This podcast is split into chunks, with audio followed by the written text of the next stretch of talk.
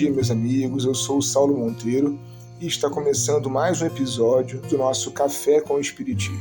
E eu quero saber, como sempre, você está bem? Porque eu desejo sinceramente que esteja. Mas olha, se não estiver sendo possível, calma. Faz parte do ciclo não estar bem de vez em quando. Não fique mal por não estar bem. A gente não podia começar o nosso podcast de hoje sem dizer feliz 2022.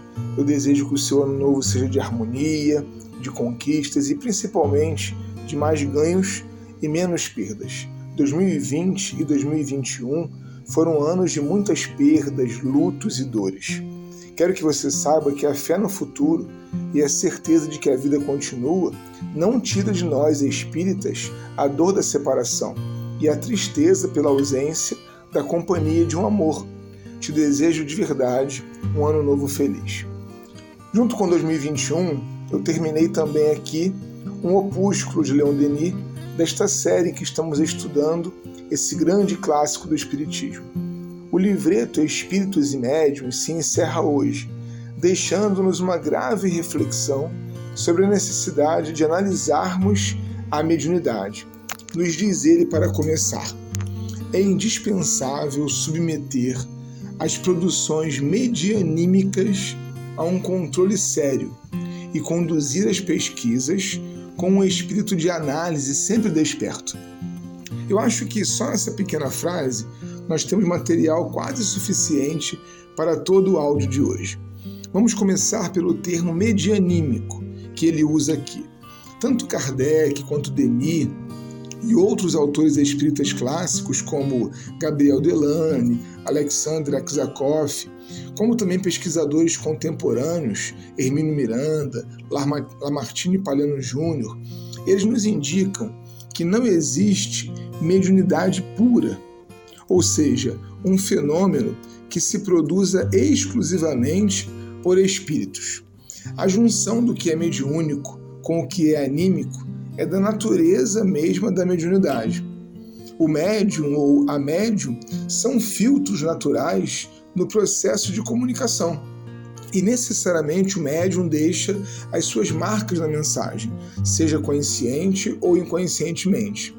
O animismo não é, então, gente, um problema. Ele faz parte da solução.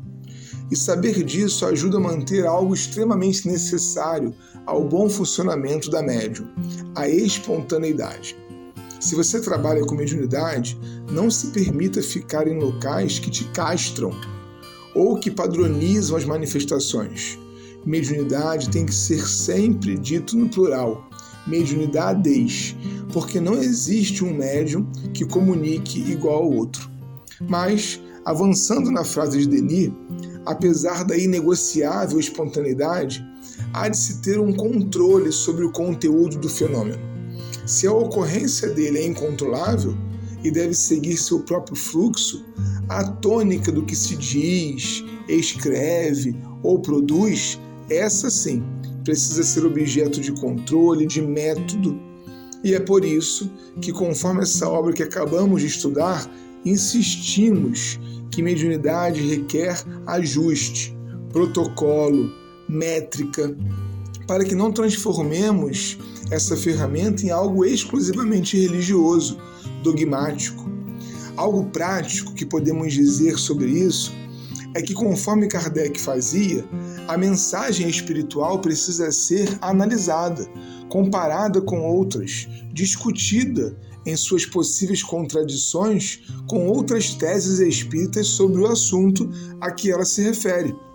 Receber uma mensagem no centro espírita e tomá-la como verdade superior é um grave erro de método. Mas Denis vai um pouco mais adiante dizendo assim: em muitos fenômenos, dizemos, se encontra uma parte atribuída ao médium, ao seu próprio fundo de ideias, de conhecimentos e de expressões.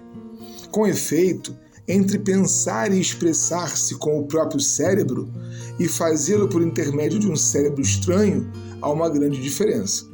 Nosso órgão cerebral está adaptado por um prolongado e constante adestramento à nossa mentalidade pessoal e revela um dos aspectos de nosso eu.